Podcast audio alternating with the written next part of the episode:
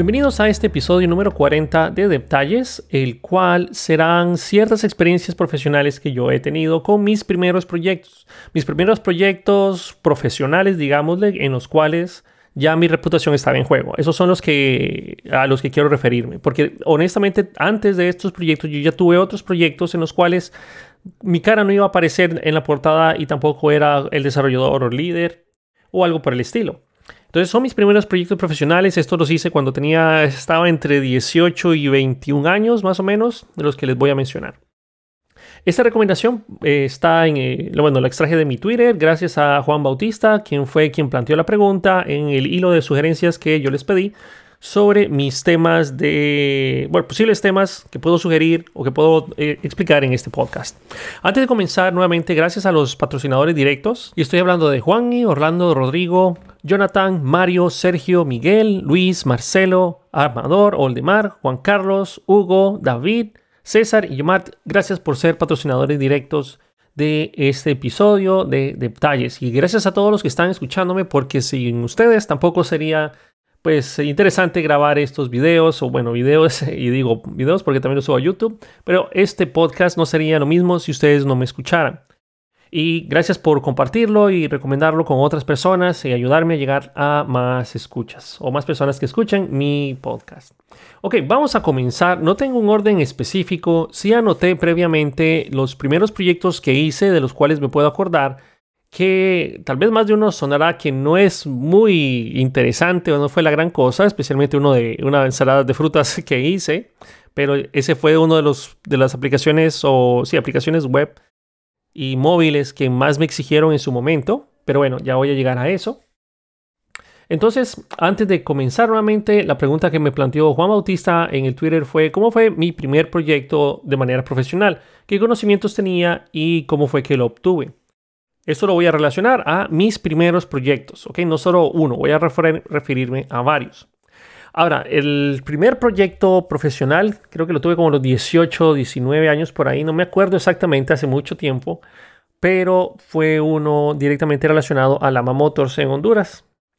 Me pidieron, en realidad le pidieron a mi papá, así fue como empezó esto, que yo era empleado, por decirlo así, de una empresa familiar llamada Sistemático y nosotros nos, nos, dedicábamos a desarrollar software. Digo, nos dedicábamos porque ya la empresa no existe después de muchos años de existir, como del 79 o no, como del 80 por ahí existe. Antes era solo reparación de máquinas y calculadoras o programación de calculadoras. Y así fue hasta que llegó más o menos hasta, vamos a ver, como el 2018 creo que existió esa empresa. Entonces yo fui uno de los primeros empleados y los pocos empleados que, tuvieron, que, que tuvo la empresa que no le robó código y se fue, porque eso fue otra cosa que sucedió. Eso también es otro tema que se podría hablar, que tuvimos empleados los cuales tomaban el software y lo andaban vendiendo por allá afuera con el objetivo de quedarse ellos la comisión directa del software que desarrollaron otras personas o el software que desarrollamos varios. Yo casi no trabajaba en esa parte de desarrollo pero digamos que era bastante deshonesto lo que sucedió, fueron despedidos y bueno, larga historia. una anécdota divertida fue que una vez recibimos una llamada de un cliente que a saber quién era, pero nos llamó y, hey, quiero soporte de ACO, así se llamaba el software estrella que, vendía la, empresa de sistemático. Y nos llamó y nos, dije, nos dijo, hey, quiero soporte, aquí no está funcionando algo, pero sé quién es. Ah, soy tal empresa. Mm, no tenemos registro de usted en, nuestros sistemas. ¿Quién, ¿Quién, le vendió el software? Fulano, ah, ya, y el fulano fue despedido en su momento porque él, eh, la misma razón, porque él se andaba vendiendo software allá afuera, software y no nos decía a los demás, etcétera, ese es otro tema. Entonces, el primer proyecto que yo, tuve de manera freelance, lo obtuve gracias a que esta, la, la persona dueña de la Motors, que casualmente tiene mi mismo nombre, eh, entonces llegó uh, Fernando y nos dijo a nosotros, a Sistemático realmente, no a nosotros, dijo, le dijo a Sistemático que sí le podían hacer un sitio web, porque él tenía muchos vehículos usados, los cuales las, las personas llegaban, les dejaban ahí, ellos los compraban o los recompraban y para volverlos a vender. Lama Motors es una empresa en Honduras que vende carros de, que van desde Porsche, Suzuki, Mini Coopers, también vende mm, bueno, se, juntó con otras empresas y vende carros de, todo tipo, pero también vende mucho carro usado de las marcas que ellos distribuyen. Entonces, tenían muchos carros usados y nos dijeron, eh, quiero hacer este sitio, este sitio web para que la gente pueda ver mis carros, los carros usados que tengo, subir las fotografías, mm, eh, que nos manden un contacto, etc. Me imagino que esto sonará muy familiar para muchos de ustedes. Pero ese fue mi primer proyecto en el cual yo tomé la batuta y decidí hacerlo prácticamente solo. Ya voy a hablar sobre otras personas que me colaboraron, pero ya voy a decir eso. Entonces ese primer proyecto se lo entregaron a Sistemático. Sistemático dijo, ¿saben qué? Nosotros no tenemos tiempo para hacer algo así. Tenemos, estamos muy saturados de trabajo, pero tal vez mi hijo, ese en ese caso estoy haciendo la voz de mi papá, eh, lo puede hacer. Y fue mi papá quien me recomendó a Lama Motors. Yo, como oficialmente no estaba trabajando bajo planilla, entonces mi papá me dijo de que eso era una buena oportunidad para empezar a aprender y hacerlo. Si yo lo podía lograr, pues que lo hiciera. Para ese momento, para también seguir eh, el, hilo de Juan Bautista, que fue el que planteó esto, ¿qué conocimientos tenía en ese momento? En ese momento yo tenía conocimiento, bastante conocimiento de PHP sin frameworks. Tenía también conocimiento de, obviamente, programación web, es, decir, JavaScript, HTML, CSS, básico. O sea, no, no era gran diseñador, todavía no soy gran diseñador web. Eh, bueno, en estilos y CSS, por lo menos me defiendo, pero en su momento la verdad es que no, conocía mucho. Sí era, podría hacer muchas cosas mejores de las que estaban implementadas en su momento, pero eh, no era mi fuerte el CSS. ¿Y qué más? Obviamente conocía bases de datos de MySQL o MySQL, SQL Server y entre otras cosas, pero estoy mencionando esas porque son las que van relacionadas al proyecto como lo desarrollé. Entonces, este primer sitio estaba hecho con el objetivo de que las personas pudieran entrar a la página web, buscar el carro de los que tenían ahí, escribir ciertas, bueno, tener ciertas búsquedas. No podían escribir casi, o sea, no era un, filtro insensible a la búsqueda, porque no habían muchos carros, tal vez habían unos 50, 60 carros. Entonces, la idea era que todos los filtros que se tenían ahí siempre regresaran a algún vehículo. Entonces, eran ciertos requerimientos. Cuando yo empecé a hacer eso, empecé a notar varios inconvenientes que tenía, especialmente el diseño. El diseño era algo que no me estaba quedando muy bien, porque obviamente no soy diseñador gráfico. Entonces estaba intentando hacer un diseño que me gustara, que quedara atractivo y obviamente la mayor parte de los sitios donde venden artículos, por más bueno que sea el sitio web, si la apariencia no es buena, entonces no hay manera de que llegues a tener el empuje esperado.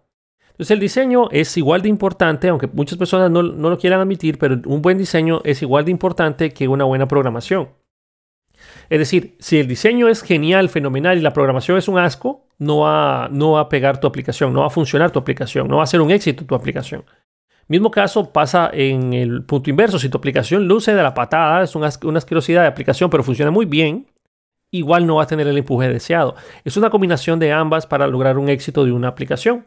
Entonces, en ese momento, yo ahí fue cuando me di cuenta y dije, no, esto necesito ayuda que alguien me, haga el diseño. Entonces, ahí subcontraté a un amigo mío, Víctor Morales, Víctor Machado Morales. Lo contraté a él para que me ayudara en la parte del diseño, porque él era específicamente diseñador y era muy bueno. Bueno, es muy bueno. Y todavía, todavía mantengo de que es muy bueno. en estas alturas todavía sigue siendo eso. Es una persona que podría decir que tiene la misma experiencia mía, pero en desarrollo, pero él en, diseño web. Es buenísimo el, tipo. Con sus ciertos inconvenientes, entonces decidimos hacer una asociación él y yo. Al principio lo, lo contraté, pero la verdad es que después decidimos irnos 50-50 y hacer una asociación entre él y yo. Porque el diseño que él empezó a hacer fue fenomenal. Entonces yo hacía la programación, él hacía el diseño y la aplicación fue un éxito la aplicación como la lanzamos, le gustó mucho al, a Fernando, le gustó bastante el, sitio web que hicimos, las búsquedas, los vehículos, el preview. ese sitio web estaba adelantado a su tiempo. Tenía muchas peticiones que se hacían de manera sin hacer refresh del navegador web hace muchos años, que eso que, bueno, tal vez a estas alturas se sentirá que así tiene que ser todo y si un sitio web hace un refresh para hacer un posteo ya se siente que es un sitio web viejo, pero en su momento eso no era común, que evitar que se hicieran refresh del navegador web para hacer cualquier cosa. En su momento no era normal, pero lo logramos hacer competiciones Ajax. También conocí a jQuery. Y mm, eso también me permitió a mí poder hacer este tipo de peticiones y quedó súper, súper genial. Ahora, con esta, esta aplicación, con este esfuerzo, la verdad es que no gané mucho dinero. La, mitad de lo que yo generé se lo di a, a, mi, a, mi, en este momento a mi amigo Víctor, que fue, fue mi socio. Entonces se lo decidí dejar a él para que, obviamente soy de la opinión de que un empleado feliz es un empleado que va a pelear por tu compañía. Si los empleados no están contentos o están maltratados, obviamente ellos no van a tratarte de la misma manera, no van a tratar bien o no van a cuidar bien a tus, em, a tus clientes. Claro, en ese momento así fue como empezamos, subcontratado y luego la verdad es que decidí hacernos socios para hacer otros proyectos. Entonces, ese proyecto fue un éxito, luego me pidieron mantenimiento, luego nos pidieron hacer ciertas mejoras y eh, yo tuve el error de, de decir que si algo salía mal con el código, nosotros lo resolvíamos pero cobrábamos por atención. Es decir, si algo no funcionaba, ahí cobrábamos, o sea, dependiendo de lo que sucedía, entonces podía ser que nosotros lo cubriéramos de manera gratuita o si era un costo adicional, especialmente adiciones al sitio web. Pero si eran problemas con el código, entonces ahí sí damos garantía. Fue, fue un contrato del cual yo no generé mucho dinero después. Es decir, no tenía un contrato de mantenimiento mensual, no tenía nada que me permitiera a mí generar un ingreso residual de eso. Simplemente era por atenciones o soporte directo que me pedían ellos. Pero la verdad es que casi nunca, nunca sucedió que me pidieran soporte a mí o a Víctor. Entonces, la verdad que una vez que se hizo el proyecto, el proyecto se bandió solo por muchos años. Luego, pero la ventaja de ese proyecto, ese, ese proyecto me abrió otra puerta para otro proyecto como freelance. Digo freelance, pero la verdad ya estaba asociado con Víctor. El cual creo que se llamaba INA, era un sitio de venta de bienes raíces. El cual era muy parecido a lo que yo ya había hecho con la gente de Lama Motors. Solo que ahora me habían pedido, pues básicamente lo mismo, pero vender propiedades. La verdad es que no era vender como tal, sino que las personas pudieran subir sus, sus casas, las, las, propiedades que tienen. Bueno, no, la, no las personas, sino esta empresa y permitirle a las personas que pudieran o los clientes ver las propiedades que ellos tienen en las zonas que tenían. No tenían muchas propiedades, pero del mismo caso, mismo caso que Lava Motors, hacer filtros que permitieran que siempre hubieran búsquedas o resultados de casas enfrente o de los terrenos o propiedades que ellos vendían. La ventaja es que cuando uno programa bien las cosas, uno puede reutilizar mucho el código. Lamentablemente, en mi caso, obviamente se puede reutilizar la mayor parte de mi código, pero la verdad es que ahí fue cuando yo empecé a ver de que es necesario tener el código bien, bien, bien limpio, bien pulido. Es decir, no, no hay que ver la refactorización de nuestro código de una manera incómoda. Es decir, si ustedes pueden, aunque sientan de que no tiene sentido refactorizar, porque ustedes saben que el código no está bien, ustedes, eso es algo que ustedes saben.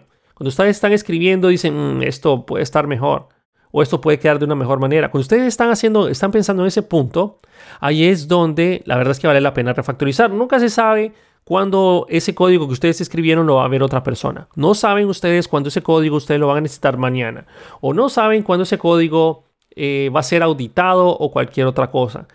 Cuando ustedes escriban un código y sientan que el código no está bien o puede estar mejor, háganlo. La verdad es que vale la pena hacer esa refactorización. Pero bueno, entonces en su momento el código no estaba tan pulido y ahí fue cuando pues empecé a notar que sí, tenía mucho que refactorizar, tenía muchas cosas que optimizar. Pero la ventaja es que eh, era muy parecido al anterior. Solo había que adaptar, cambiar carros y precios por eh, propiedades, nombres de propiedades, sitios, latitud y longitud.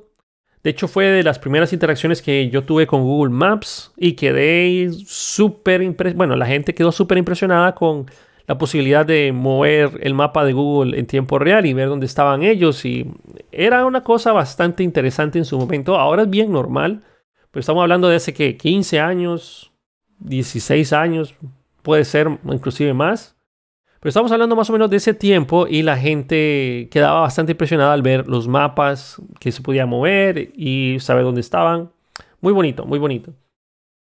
La ventaja es que una vez terminamos esa aplicación, esa aplicación la hice con Víctor, también Víctor Machado, lo hicimos juntos. Él hizo el diseño y yo hacía la programación y conforme fuimos trabajando juntos, nos fuimos, fuimos encontrando maneras de, de, de trabajar mejor. Porque al principio yo hacía la programación y él le ponía encima el diseño, pero eso daba muchos errores de diseño. Luego él hacía el diseño y luego yo ponía la programación, que era más fácil. Que la mayor parte de, de lo que hacía era, era puro PHP, es decir, PHP puro sin framework. Cuando yo empecé a trabajar después, me fui dando cuenta de, la necesidad de trabajar con algún framework en el lado de PHP, porque me ayudaba muchísimo a programar más rápido y no preocuparme por muchas otras cosas. Claro, tenía muchos huecos de seguridad en las aplicaciones y otras cosas que en su momento desconocía. Nuevamente, no por desconocimiento significa que estás protegido de esos tipos de ataques, eso es otro tema.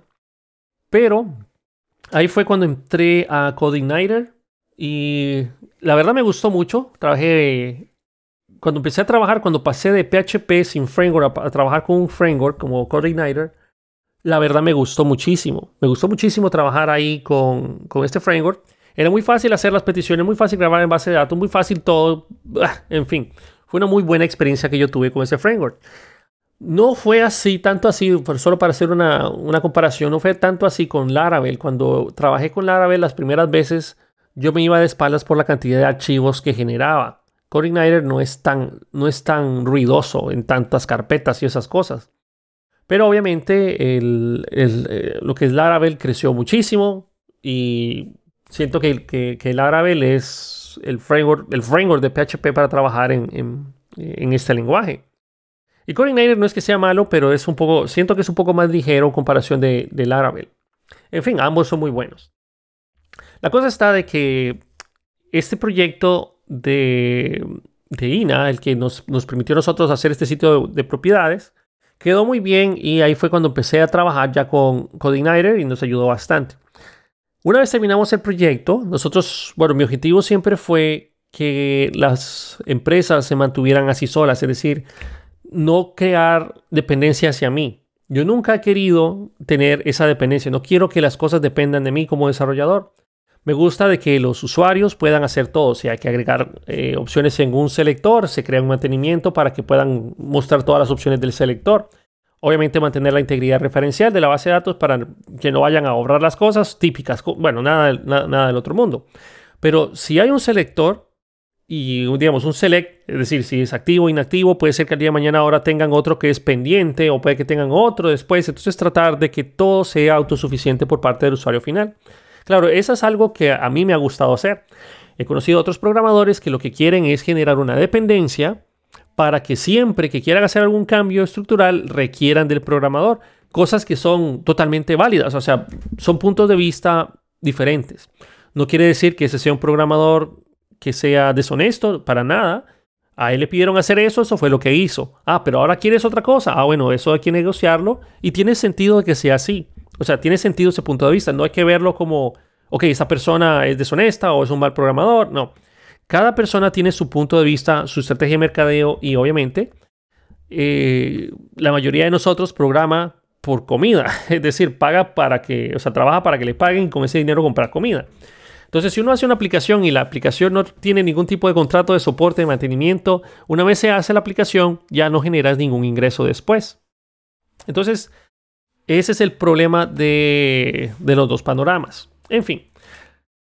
La cosa está de que a mí me gusta que las personas puedan hacer todo, que ellos puedan subir sus propiedades, que puedan darle mantenimiento a los selectores, que le puedan darle que tenga la menor dependencia hacia mi persona y eso me permite a mí trabajar en otros proyectos y reducir la cantidad de soporte técnico que yo tengo que dar después. No quiere decir que cuando yo terminaba una aplicación no requerían otros cambios, otras modificaciones o que yo era capaz de prever todo lo que podían cambiar. Eso es imposible. Hay muchas cosas que yo no sé que van a, que van a necesitar el día de mañana, pero sé lo que necesitan hoy y sé lo que tal vez pueden llegar a necesitar. Entonces trabajo basado en eso. Entonces, la ventaja de haber hecho bien esa aplicación es que el siguiente cliente que yo tuve también fue otra empresa, creo que se llama Realmar o algo así, no me acuerdo, honestamente no me acuerdo bien del nombre, pero fue otro real estate. La ventaja de ese otro real estate es que yo tengo el código fuente de la aplicación anterior. Lo único que tuvimos que hacer con Víctor fue hacer el reskin de la aplicación o cambiarle el, tema de la aplicación, basar los colores y cambiar la estructura un poco HTML para que no lucieran igual. Pero básicamente era la misma aplicación, era el mismo código, la misma cosa. Pedimos tres meses para hacer el proyecto y realmente como a las dos semanas ya estaba listo. Pero obviamente no le queríamos decir eso al cliente porque teníamos que eh, pulir las cosas, cambiar ciertos estilos y obviamente no queríamos decir que estamos reutilizando el código. Pero eso es algo personal. Otra persona puede haber hecho toda la cosa, pero estamos siguiendo el principio de Dry, Don't Repeat Yourself. Usamos prácticamente el 99.9% del código, solo cambiamos ciertas estructuras HTML. Literal, casi fue solo CSS lo que cambiamos, pero se miraban aplicaciones totalmente diferentes. Ese proyecto sí nos ayudó muchísimo, fue un empujón bastante fuerte. Habíamos pedido tres meses para hacerlo, lo entregamos en un mes y medio y el cliente quedó bastante satisfecho. El sitio web funciona por muchos, muchos años. La ventaja de esto es que yo no tenía que cobrar en línea. La, ventaja era que solo teníamos que eh, mandar información y correos electrónicos a las personas responsables. Es decir, alguien está viendo esta casa, manda un correo para pedir más información y la información, eh, bueno, el correo llega qué es la propiedad, cuál es la que está viendo, dónde es que la que está viendo, cuál es el nombre de la persona, número de contacto, etcétera, etcétera. Generalidades. Pero nuevamente esto hace tantos años era algo que la, gente deseaba tener y no contrataban programadores internos en la empresa, mejor contratábamos a alguien que lo hiciera desde afuera. Ok, entonces eso fueron eh, ya tres proyectos iniciales. Nuevamente estamos hablando de, si no estoy mal, entre mis 18 y 21 años, por ahí. Luego salió uno de mis proyectos fallidos, que obviamente no todo sale bien. Siempre, bueno, uno puede tener proyectos en los cuales salen malas cosas y fue uno que se llamó Amy Correduría de Seguros. La verdad es que este, este proyecto lo desarrollamos junto a mi mamá. Mi mamá es muy buena analista y decidimos hacerlo juntos. Aquí ya no tenía trabajo con Víctor. Víctor no participó en este proyecto porque no era una aplicación web. Querían eh, Windows Forms y que la aplicación corriera localmente en la intranet. Entonces Víctor no participó en este proyecto, pero sí participó lo que fue mi mamá como analista y ella eh, masticaba todos los requerimientos, ella iba a hablar con los usuarios finales y a mí me pasaba los, los requisitos propios que había que hacer.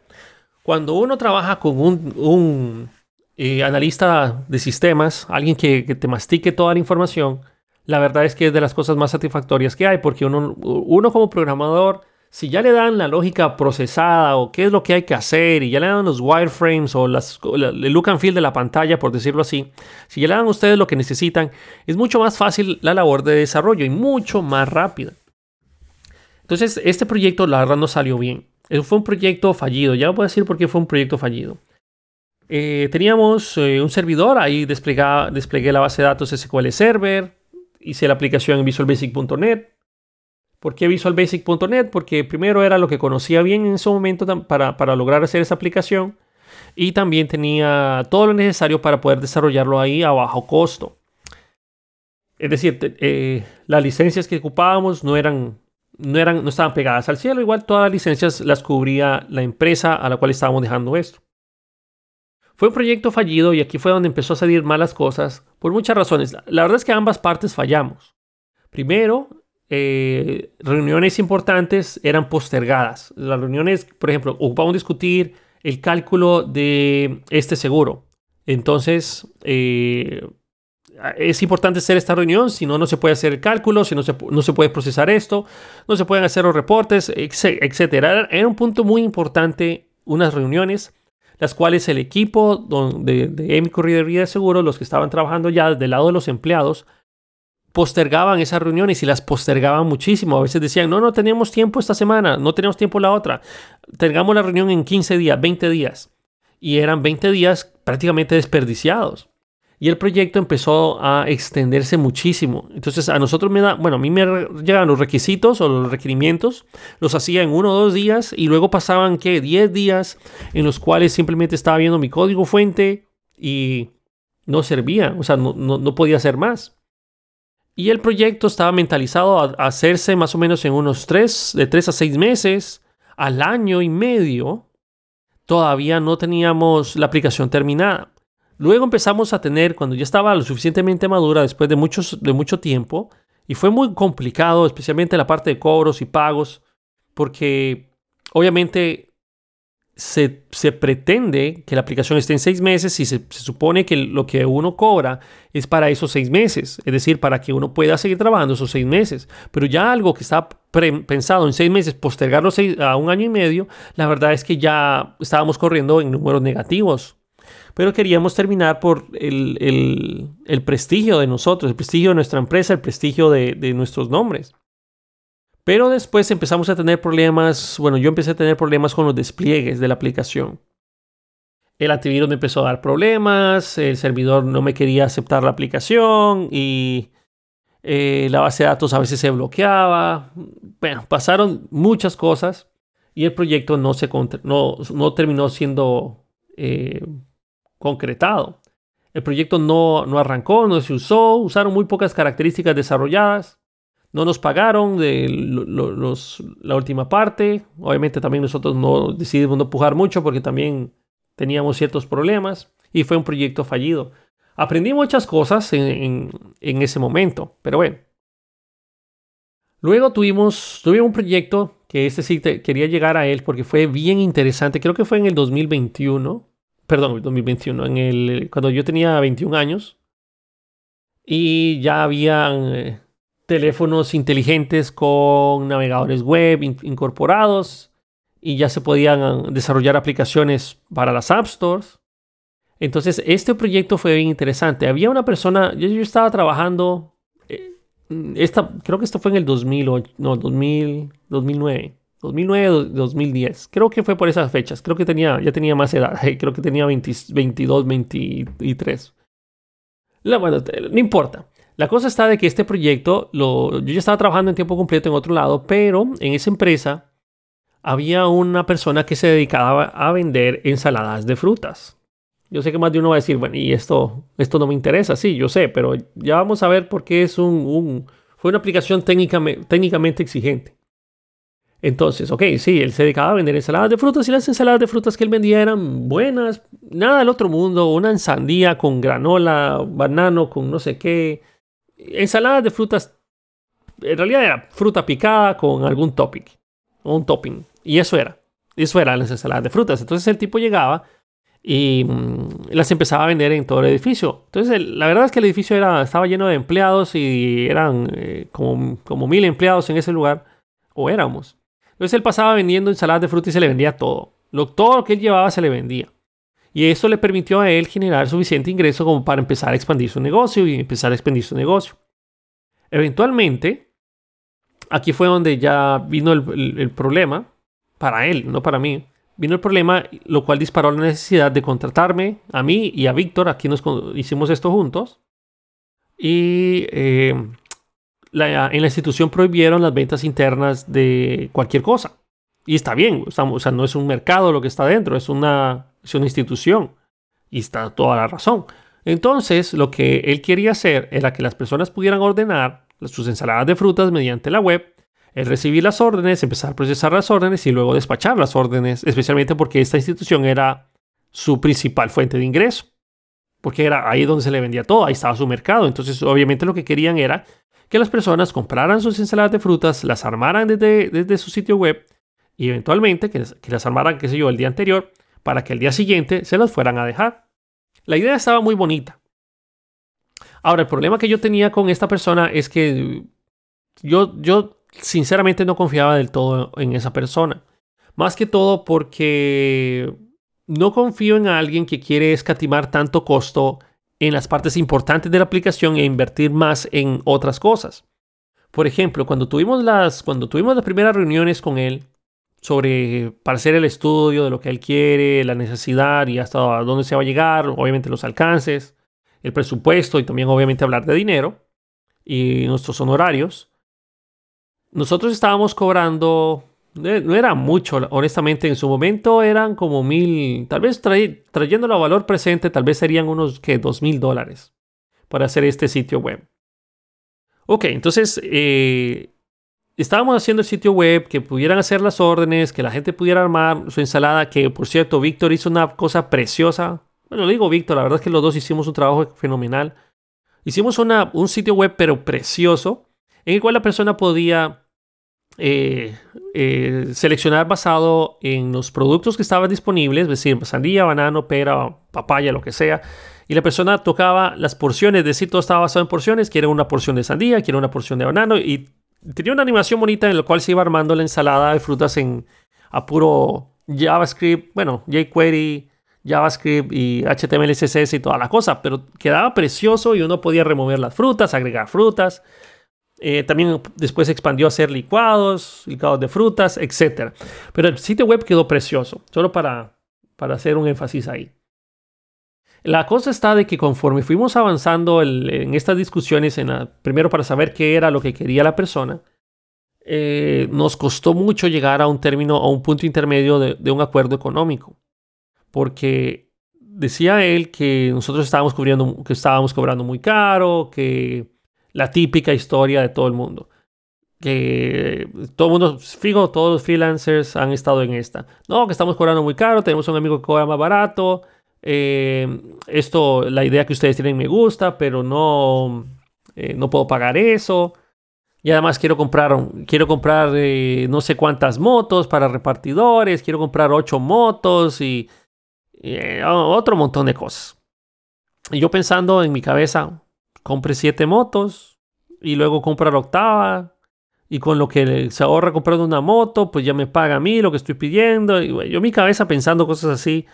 Y honestamente, sin, o sea, de nada le va a servir las, tener las motocicletas si él no puede vender sus frutas si él no puede mantener las órdenes, si él no tiene una manera de saber su inventario, o sea, ¿qué es?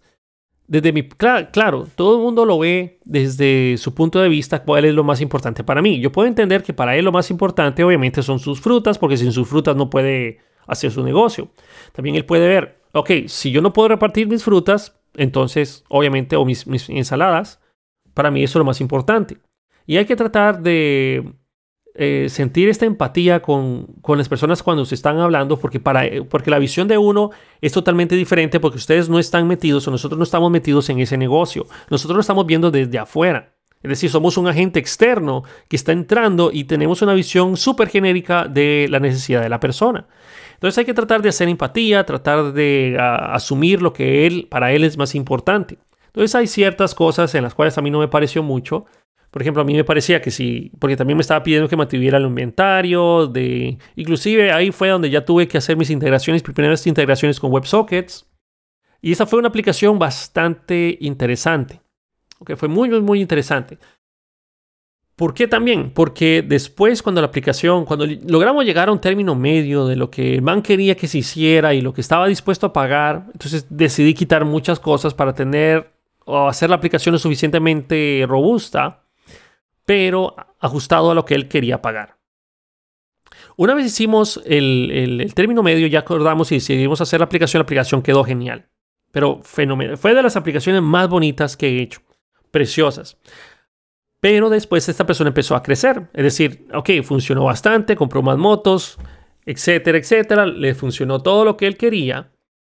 Pero, pero ahí ya los clientes querían hacer la aplicación móvil. Querían acceder mediante la aplicación móvil. Estaba de moda los teléfonos con las App Stores. Estaba de moda aplicaciones web que tuvieran acceso a, eh, bueno, responsive, que fueran sitios web responsive.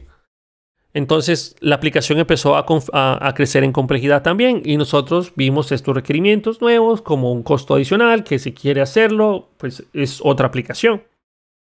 Y la persona obviamente no quería pagar más, y no quería que nosotros, eh, o sea, quería que nosotros lo hiciéramos, pero obviamente no, no quería pagar como si fuera otra aplicación, porque básicamente era otra aplicación la que nos estaba pidiendo hacer, porque literalmente era una página web lo que nosotros hicimos y ahora quiere una aplicación móvil. Y luego que quería de que las personas, los vendedores de motos, pudieran marcar mediante algún código QR o cosas así para decir, ok, ya se entregó su orden o su orden va en camino o hacer todo el tracking. Ahí fue cuando ya empezamos a, al principio, antes de que yo integrara los WebSockets, lo que tenía era un montón de peticiones post que se estaban repitiendo, repitiendo en un, intervalo, pero eso me generaba bastante estrés y como, como dice el dicho, el 99% de las veces ese post no hace nada. Entonces implementamos la comunicación por WebSockets, lo cual nos resolvió bastantes problemas y quedó pero súper genial esa parte. En fin, luego empezamos a tener problemas, hicimos la aplicación móvil, pero esta persona, eh, la verdad es que tenía... El desarrollo móvil es diferente a las aplicaciones web u otras, otras cosas, porque los cambios en diseño usualmente son impactados mediante código de programación. Si nos pudiéramos saber, en ese momento era, eh, lo hicimos en, Android y, Objective-C, que después lo terminamos haciendo en PhoneGap, otra, otra historia larga. Eh, pero hacer cambios estructurales de diseño en una aplicación móvil ya hecha es duro, es complicado. Dependiendo de cómo esté la programación, puede ser sencillo o tomar más tiempo, pero así como estaba esa aplicación, ya está, o sea, estaba funcional, pero después el tipo vio una aplicación que le gustó allá afuera, es decir, se metió en la App Store y dijo, ah, ok, esta aplicación me gusta, la verdad cambiémosla, que sea, ahora funcione así, que se mire así. No quería pagar ese tipo de cambios porque eran reestructuraciones fuertes las que nos tocaba hacer. Y eh, fue tantos problemas, tantos problemas que después eh, le dijimos al tipo, ¿sabes qué? Ya no vamos a seguir trabajando contigo, tú no nos quieres pagar lo que nosotros estamos exigiendo, estamos mal pagados, no queremos hacer el trabajo, no vamos a seguir el trabajo. El contrato de soporte está con hasta esta fecha. Luego de esa fecha, igual nosotros ya no vamos a seguir con usted porque, en fin, terminamos en malos términos. Eventualmente la empresa, la empresa quebró. Él decidió contratar a otra gente para hacer lo mismo. E hicieron una cochinada. La aplicación web no les funcionaba. Yo la probé varias veces porque las ensaladas de fruta la verdad es que eran buenas y saludables. Eran las pocas cosas saludables que comí en su momento. Y eventualmente terminó muriendo esa, esa aplicación, ese servicio, eh, la, página se pasaba cayendo, a pesar de que tenía el código fuente, le empezaron a meter mano, el código fuente ya no funcionaba, eh, en fin, esa cosa fue... No es, nunca, nunca me ha alegrado eh, sentir que alguien fracasa. Ok, ya es, es, tengo sentimientos encontrados con esta parte, espero que no, no me miren mal, pero, pero, pero cuando la empresa no, bueno, mejor dicho, no la empresa, cuando el sitio web no, no, le funcionó, ni la aplicación móvil no le funcionó, cuando nosotros ya no decidimos continuar con él, la verdad es que yo dije, ajá, ahí está el amigo que cobra más barato, esa es la persona que, que, la que quería hacerte tu proyecto, ese era lo que yo te decía que era lo más importante para ti, para tu negocio, cuando nada de eso funciona, cuando eso ya no funcionó, entonces ya no puedes vender, ya la fruta se te pudre, ya no puedes llegar a la gente, no, o sea, eh, fue una cosa bien bien dolorosa. Eh, nunca me ha alegrado que ver el sufrimiento de las personas, porque obviamente él pone todo su corazón, pone un capital, pone una inversión para que un proyecto funcione, pero honestamente no tienen idea cuántas peleas tuvimos con esta persona, no tienen idea cuántas discusiones improductivas tuvimos, no tienen idea cuántos desarrollos y redesarrollos hicieron, nosotros terminamos poniendo dinero hasta de nuestro bolsillo cuando él decía, ok, queremos que la aplicación funcione en estas tabletas, nosotros, ok, pero denos la tableta para probarla, para ver cómo quiere que funcione la aplicación. No, eso es algo que ustedes tienen que comprar. Todavía en esos momentos nosotros le decimos, ok, bueno, vamos a hacerla con la tableta que tenemos. No, no, yo tengo estas tabletas, quiero que prueben aquí. Bueno, entonces denos la tableta. No, no se quiere, no, no les voy a dar una tableta, ustedes me la quieren robar y no sé qué. Y ahí fue cuando todo se fue empezando a ir al carajo. Cuando ya no confían en nosotros, cuando ya no confían en ti, eh, ya empezó a, ya, me empezó a valer la vida de, esta aplicación. En fin, esos fueron los, mis primeros proyectos, por decirlo así, de los que me acuerdo, proyectos grandes y basados en esta pregunta de San Bautista. Eh, qué conocimientos tenía, cómo, cómo los obtuve y lo demás. Ah, por cierto, cómo obtuve nuevamente Lava Motors, el sitio web de autos usados, nuevamente fue recomendación de la empresa donde estaba trabajando, de Sistemático. Cómo obtuve INA y Realmar, no sé si se llamaba así, pero bueno, estas de, estas de bienes raíces gracias a Lama, Motors porque ellos me recomendaron con estas empresas y así fui creando mi portafolio. Y mira, esa aplicación yo la hice, esa otra aplicación yo la hice, esa aplicación yo la hice. Y, también puede hablar con estas personas y estas personas daban fe de que yo hice bien el trabajo. Y un cliente me conseguía otro y otro y otro y ese otro y ese otro. Eh, la parte de las frutas, como era un negocio que tenía internamente en el edificio donde yo estaba trabajando, entonces ya tenía cierta reputación yo de, ser un desarrollador competente y así fue. Luego tuve otros proyectos, un proyecto personal de Perfect Email, envío masivo correo electrónico, lo hice con Víctor, funcionó dos años, luego pues no me funcionó más. Y también hice otro proyecto llamado Display, que era para hacer aplicaciones, presentaciones web, pero quedó súper bien, pero nunca tuve un frontend para que las personas crearan la aplicación. Y luego tuve otros problemas, me chocaron el carro, etcétera, y ese proyecto nunca despegó. Pero fue súper genial, por lo menos me sirvió para hacerle las presentaciones con las cuales enamoré a mi esposa haciéndole códigos, así, presentaciones con mis códigos web. Bien interesante. En fin, espero haber eh, respondido tu pregunta y tu comentario, San Bautista, así comencé. Y eventualmente, desde ese entonces he aprendido muchas, muchas tecnologías que me ayudan a que mi trabajo sea más rápido, más eficiente. Usualmente recuerden que las personas lo que están buscando es, o los clientes lo que están buscando es tener su sistema lo más rápido posible. Si yo al inicio no hubiera hecho, hubiera hecho mis, mis sitios web usando algún framework de PHP en su momento, me hubiera ahorrado mucho tiempo desarrollando la lógica del backend. Si yo hubiera hecho mis sitios web en algún framework, como React, Angular o Svelte, aunque en ese momento no, no estaban, estaba jQuery, pero eso me hubiera ayudado a mí a que mis aplicaciones lucieran mejor y, la experiencia de usuario fuera mejor. Si, por ejemplo, si hubiera tenido React Native o Flutter, me hubiera ahorrado muchos dolores de cabeza que tuve con PhoneGap y bueno, después pasé a Ionic y Ionic fue una revelación para mí cuando ya sabía Angular. Saber, ver, ver a Ionic fue una revelación y eso me ayudó a poder hacer otras aplicaciones móviles. Muchas personas me han preguntado eso porque no hay aplicaciones mías en las, en App Store cuando hay mi nombre propiamente. De hecho, tengo unas que andan por ahí. Pero la verdad es que las aplicaciones móviles que yo he hecho para clientes son para esos clientes y están a nombre de esos clientes. Y bueno, eso es otra cosa.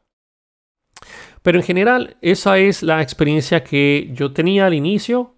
Eventualmente fui aprendiendo más cosas, fui aprendiendo mejores técnicas, mejores técnicas de desarrollo, fui, fui haciendo mejor código. Tengo un portafolio bastante grande ya a estas alturas, aunque de igual manera eh, creo que con la experiencia que tengo, el portafolio no es tan de peso, sino los trabajos en los cuales he elaborado. Y en fin, poco a poco fui creciendo, fui creciendo, fui creciendo, fui creciendo y, la verdad es que no espero detenerme, espero seguir mejorando, espero seguir haciendo mejor software y así ustedes van a seguir encontrando su siguiente, su siguiente cliente, su siguiente proyecto. Eventualmente van a encontrar lo que a ustedes les va a hacer felices y espero que sea lo más pronto posible. Bueno, ese fue el episodio de esta semana. Espero que les haya gustado mis comentarios, mis anécdotas, lo que yo viví, lo que me ha tocado experimentar. Esto fue hace muchos años, tal vez más de uno dice, bueno, pero Fernando, bla, bla, bla, bla, bla, pero eso fue hace muchos, muchos, muchos, muchos años. Y tuve problemas para tratar de acordarme cuáles fueron mis primeros proyectos profesionales.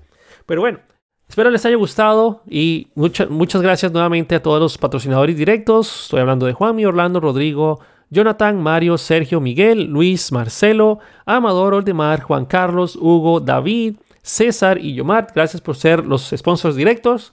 Y todos ustedes que me están escuchando, espero que lleguen bien a su trabajo, que hayan disfrutado este, este rato conmigo. Y nos vemos en el próximo episodio de Detalles. Hasta la próxima.